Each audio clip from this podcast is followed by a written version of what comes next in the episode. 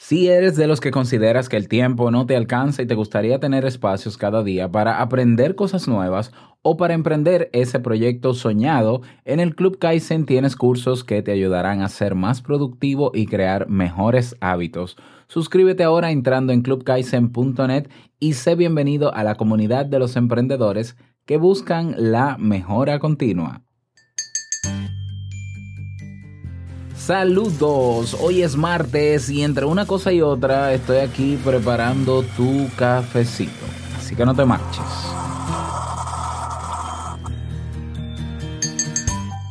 Cuando nos ocurren cosas negativas, nos gusta creer que podemos cambiarlas, influir en su curso y darles un vuelco positivo. Sin embargo, no siempre es así y cuando las personas sienten que no tienen control sobre lo que les sucede, tienden a renunciar y aceptar su destino. Este fenómeno es una de las peores cosas que nos puede ocurrir y de la que nadie está a salvo. ¿Hablamos al respecto? Bueno, pues salud. Si lo sueñas,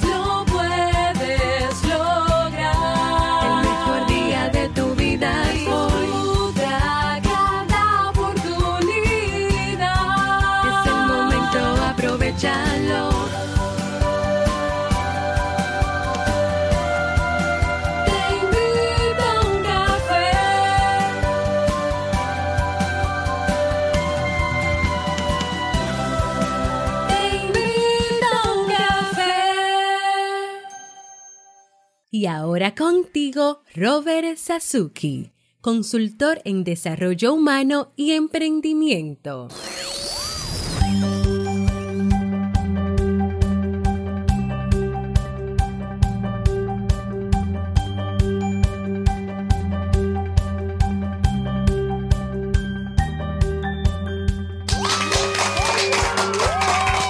Hola, ¿qué tal? Con esa energía positiva, esos aplausos y aquí tu cafecito.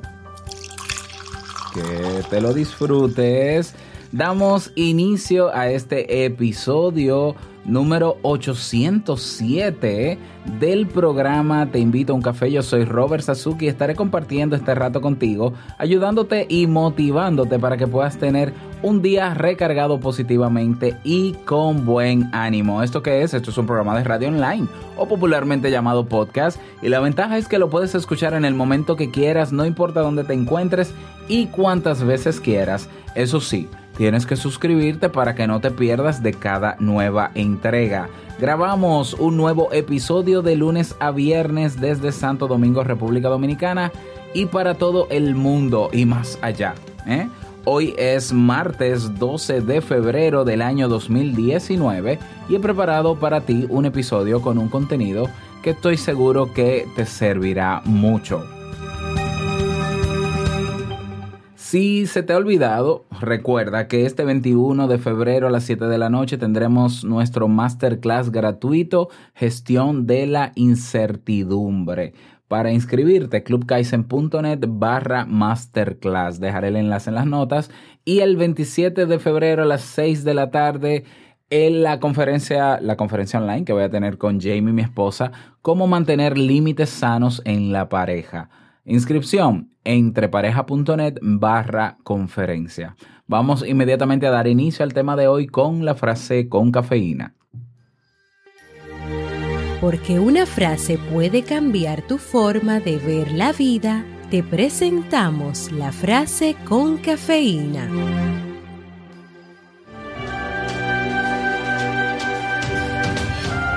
Valor es lo que se necesita para levantarse y hablar, pero también es lo que se requiere para sentarse y escuchar. Winston Churchill.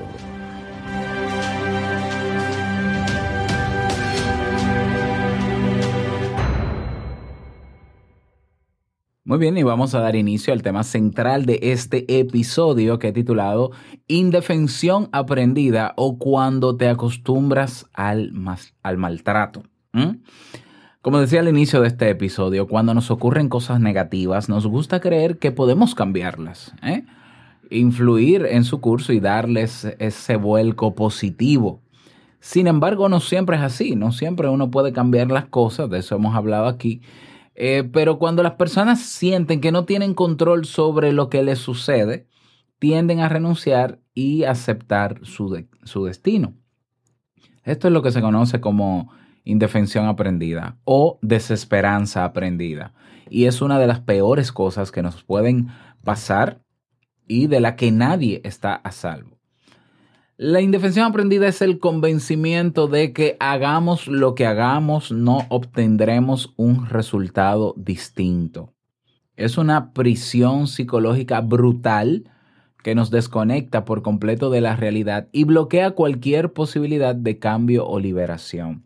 Lo peor de todo es que ese primer aprendizaje se quedará impreso en nuestro cerebro, dejando una huella que influirá en la forma de percibirnos a nosotros mismos y al mundo. Yo recuerdo, ¿no? Que la semana pasada estuvimos hablando de que el pensamiento positivo no funciona, ¿no? Eh, pero con sus matices. Si tú no has escuchado ese episodio, ve y escúchalo. Se llama así mismo. Cuando, cuando pensar positivo no funciona, ¿ya? Es, sin embargo, yo decía por qué no funciona. No funciona el pensamiento positivo porque por el hecho de que tú pienses en que las cosas van a cambiar, no van a cambiar. Que conste que ese, ese fue el mensaje de este episodio. Eso no quiere decir que a- eh, que, no debas intentar hacer nada porque eh, tú no tienes control de lo que pasa a tu alrededor, tú no puedes hacer nada para que las cosas cambien. Eso es diferente. Yo siempre he sostenido, siempre lo he hecho, de que eh, ante todo lo que nos pasa, nosotros tenemos un 50% de responsabilidad frente a lo que pasa y frente a lo que puede ser diferente. Y esa responsabilidad y ese potencial que tenemos para controlar lo, controlar lo que de cada uno de nosotros depende, quiere decir que entonces sí vale la pena o la alegría intentar y hacer lo que nos toca hacer para que las cosas cambien y mejoren. ¿eh? O sea, nosotros tenemos una cuota de responsabilidad ante todo lo que nos pase y nosotros tenemos que asumir esa responsabilidad y tomar acción. ¿Ya? Entonces, el problema de la indefensión aprendida es que la persona termina convenciéndose de que yo no tengo control sobre lo que me pasa, ningún tipo de control, ningún tipo de responsabilidad. ¿Por qué? Porque me convencí que por más que yo intento hacer algo, es decir, asumo mi responsabilidad y tomo acción, las cosas no cambian. Entonces ya yo me resigno a entender que las cosas van a ser así siempre. Eh, eh, y eso es peligrosísimo, ¿ya? Los primeros estudios sobre la indefensión aprendida se realizaron en animales. El psicólogo Martin Seligman, eh, considerado ¿no? padre de la psicología positiva, apreció que cuando estos, cuando los animales eran sometidos continuamente a estímulos negativos y no tenían la posibilidad de escapar, en cierto punto simplemente dejaban de intentar evitar el estímulo. Se rendían y se comportaban como si estuvieran completamente indefensos. Lo peor de todo es que cuando se les daba la oportunidad de escapar, no la aprovechaban, porque en el pasado habían aprendido que no tenían escapatoria. Hay un cuento muy famoso que, quizás hace mucho tiempo ya compartí aquí, que es el de El elefante encadenado de Jorge Bucay, y refleja exactamente qué es la indefensión aprendida. Eh, si quieres te lo cuento, es brevísimo. Te cuento, de pequeño me encantaba el circo. Así comienza la historia. Me encantaban los espectáculos con animales el animal que más me fascinaba era el elefante. Me impresionaban sus dimensiones y su enorme fuerza. Sin embargo, después de la función, cuando salía de la carpa, me asombraba ver el animal atado a una pequeña estaca clavada en el suelo con una cadena que le aprisionaba una de las patas. La cadena era gruesa, pero la estaca era un pequeño trozo de madera clavado a pocos centímetros de profundidad. Era evidente que un animal capaz de arrancar un árbol de cuajo podía tirar de aquel tronco y escapar. ¿Por qué no la arranca y huye? Pregunté a mis padres. Me contestaron que era porque estaba amaestrado. La respuesta no me satisfizo. Si estaba amaestrado, ¿por qué lo tenían atado? Le pregunté a parientes y maestros. Pasó mucho tiempo hasta que alguien muy sabio me dio una respuesta convincente. El elefante del circo no se escapa porque está atado a una estaca parecida desde que era muy pequeño, a una estaca parecida a la que le pusieron desde que era pequeñito. Entonces, dice Jorge, ¿no? En su cuento, me imaginé el elefante recién nacido atado a una estaca. Seguro que el animal tiró y tiró intentando liberarse. Debía terminar el día agotado porque aquella estaca era mucho más fuerte que él en ese entonces. Al día siguiente debía volver a probar sin obtener resultados y al tercer día igual. Y así hasta que un día terrible el elefante aceptó su impotencia y se resignó a su destino. Desde entonces el elefante tenía grabado el recuerdo de su impotencia y lo que es peor, nunca más volvió a cuestionarse ese recuerdo y no volvió a poner a prueba su fuerza. Bueno, la indefensión aprendida no es exclusiva del reino animal. A menudo a las personas nos ocurre lo mismo, por lo que no somos capaces de percibir y aprovechar las oportunidades de cambio o alivio cuando éstas se presentan. Podemos vivir encadenados a estacas que nos quitan libertad, sobre todo cuando pensamos que no somos capaces de hacer determinadas cosas, simplemente porque una vez nos fue mal o no lo conseguimos. En aquel momento nos grabamos en la mente el mensaje, no podemos lograrlo. De hecho, es una situación bastante común en que en la depresión, por ejemplo, ¿eh? y en las víctimas de violencia. En la depresión, una persona se deprime porque por más análisis que hace de cómo resolver el problema que tiene, no encuentra una solución. O por más que intenta, no ve que las cosas mejoran. ¿eh? Es normal eh, normal no, perdón, es común ver adolescentes deprimidos porque en su casa hay un desorden enorme, hay un caos total y ellos por más que intentan, no mejoran el ambiente en la casa porque obviamente es un sistema bastante tóxico, es lógico que se depriman. Porque la depresión ya es esa indefensión, es ese sentimiento de las cosas no van a cambiar, pero yo no estoy de acuerdo con que las cosas sean así, pero no puedo cambiarlas, entonces ese dolor me lleva a esa depresión. Y en las víctimas de violencia, este es el fenómeno científico, psicológico y comprobado que explica el por qué una mujer no sale de una relación de pareja donde está siendo maltratada. ¿Eh? En mi país eh, es una, una pandemia que hay de feminicidios y de violencia en todos los aspectos, porque sí, yo tengo que decir, mi país es violento de por sí. Y hay gente que dice, ay, pero, pero ¿y ella va a esperar que la maten? ¿Y por qué no pone la denuncia en la fiscalía? ¿Eh? O mira, eh, puso la querella en la fiscalía, la, denuncia en la fiscalía y después la, la quitó. Ah, pero por eso es que la matan. Ah, pero es, pero es que es que muy pendeja. Es que, mire, si usted no sabe lo que está pasando ahí dentro, en ese cerebro de esa persona, en su comportamiento, sus, sus aptitudes, esos rasgos de personalidad que se han instaurado, o instaurado, ya sin la S, pues entonces yo creo que es mejor no hacer ese tipo de suposiciones. La mujer en, en, una relación de pareja donde hay violencia no sale porque por más que ha intentado solucionar las cosas, que el hombre no la maltrate, que no le hable así, sigue pasando y entonces se resigna. Eso se llama indefensión aprendida. Eso está estudiado de sobra. ¿Por qué somos incapaces de reaccionar ante ciertas situaciones? Bueno, Martin Seligman, seguimos, explica que somos, somos incapaces de reaccionar ante situaciones dolorosas porque en cierto punto del camino y después de haber intentado cambiar el curso de las cosas sin obtener los resultados previstos, nos inhibimos y caemos en un estado de pasividad. En otras palabras, cuando nos sentimos desamparados y creemos que no hay solución, tiramos la toalla hasta tal punto que somos incapaces de ver las oportunidades de cambio que se presentan en nuestro camino. Es como si nos colocáramos la venda del pasado en los ojos y dejamos que éste determine nuestro futuro. De cierta forma, la desesperanza aprendida es una especie de mecanismo de adaptación psicológica, ya que llega a un punto en el que las fuerzas nos abandonan y no somos capaces de seguir procesando tanto dolor y sufrimiento, de manera que disminuimos el nivel de activación para conservar los pocos recursos que nos quedan. De hecho, la incapacidad para reaccionar siempre es el resultado de un profundo deterioro psicológico. ¿Cuáles son los síntomas de la indefensión aprendida? En la indefensión aprendida se afectan cuatro áreas fundamentales, la motivacional, la cognitiva o de razonamiento, la emocional y la comportamental. Oh Dios mío, casi todas, ¿ya? Lo cual da lugar a una serie de pensamientos, sentimientos y comportamientos muy característicos.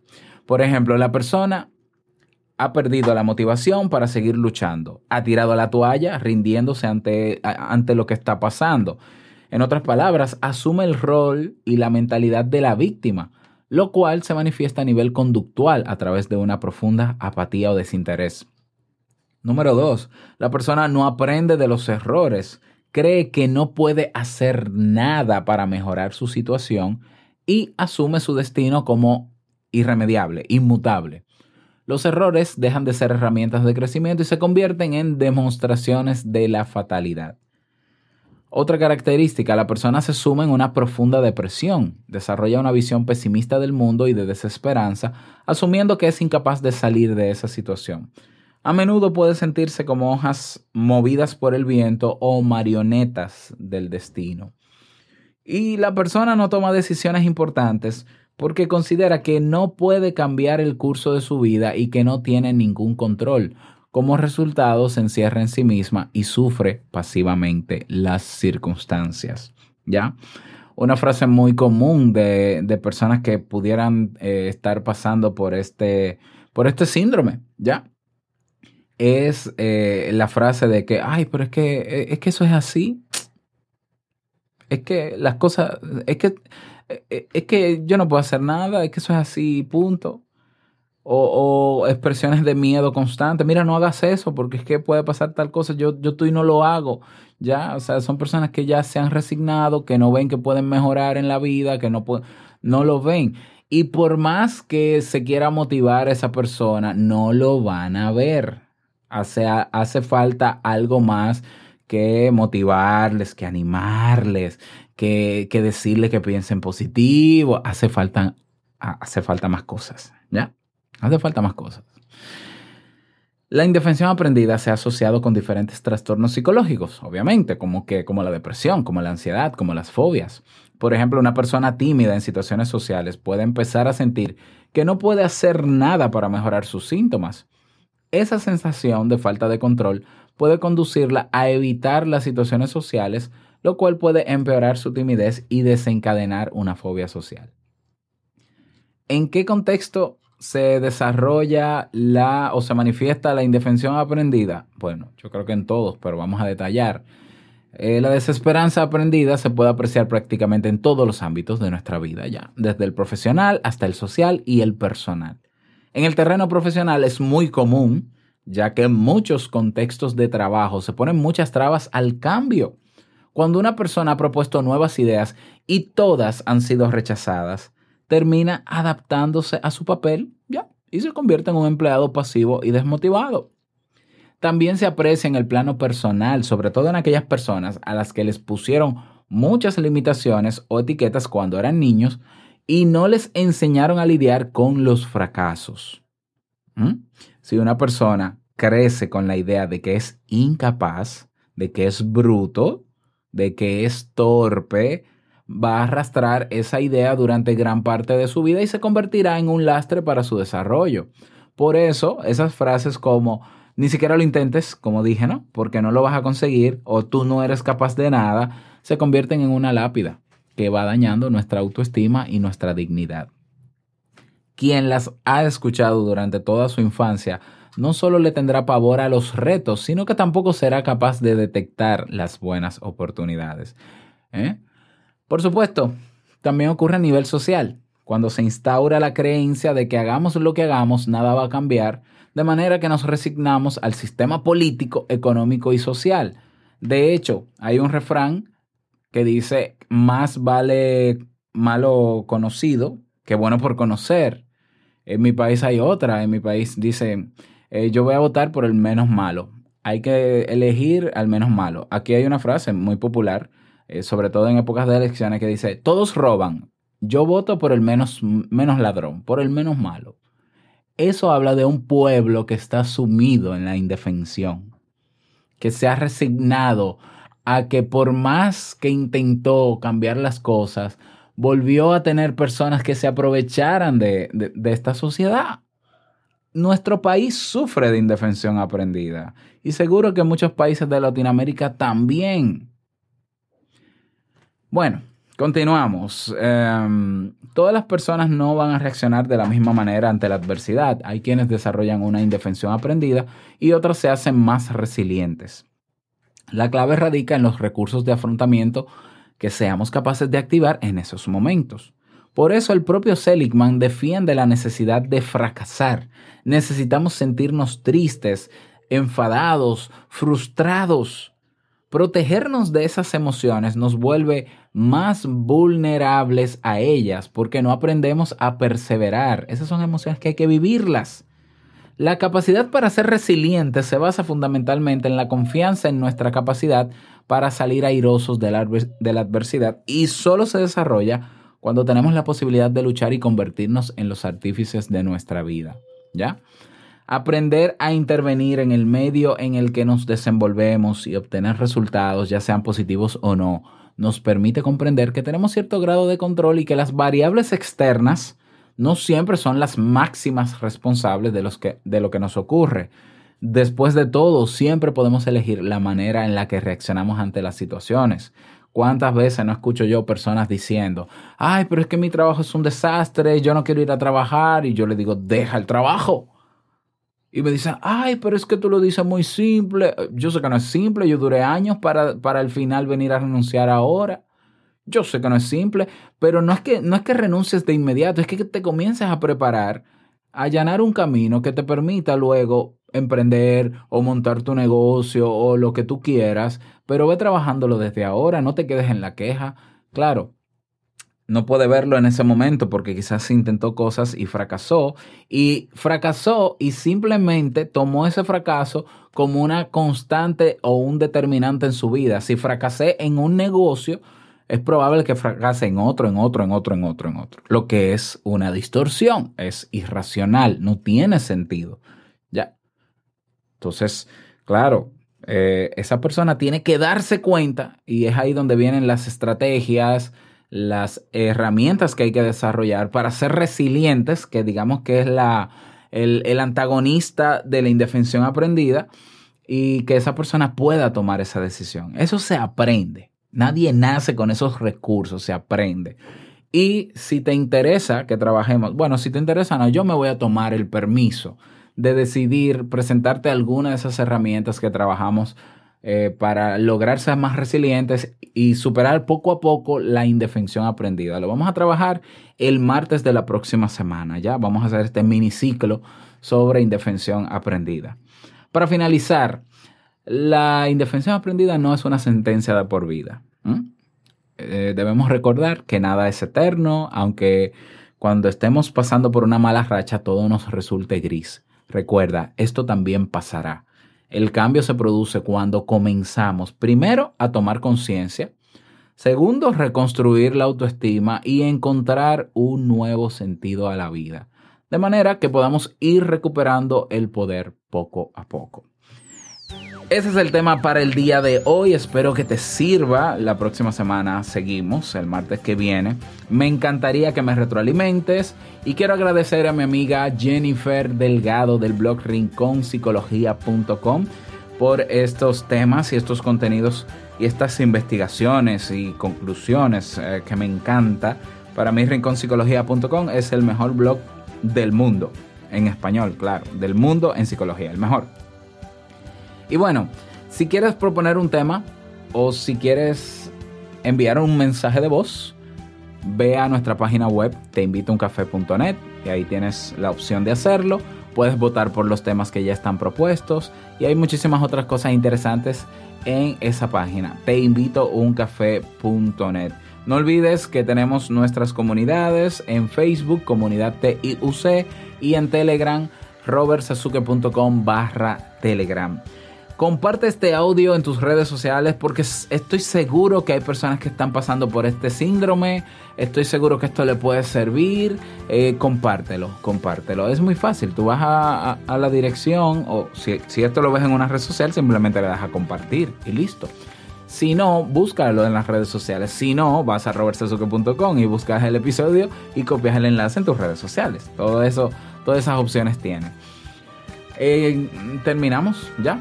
Hemos llegado al cierre de este episodio. Te invito a un café. Agradecerte por todo. Gracias por estar suscrito al podcast. Gracias por eh, ser parte de nuestro Club Kaizen, nuestra comunidad de emprendedores.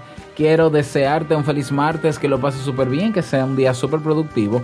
Y no quiero finalizar este episodio sin antes recordarte que el mejor día de tu vida es hoy y el mejor momento para comenzar a caminar hacia eso que quieres lograr es ahora. Nos escuchamos mañana miércoles en un nuevo episodio. Chao.